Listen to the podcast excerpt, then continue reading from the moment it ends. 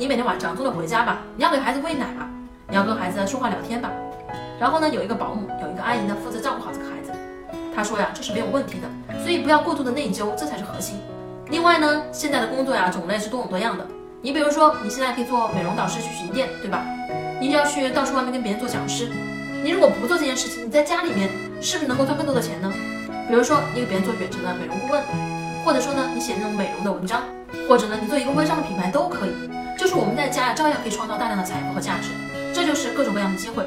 每个人都是一个独立的人，人类有自己发展的愿望，有梦想，要去实现自己的价值。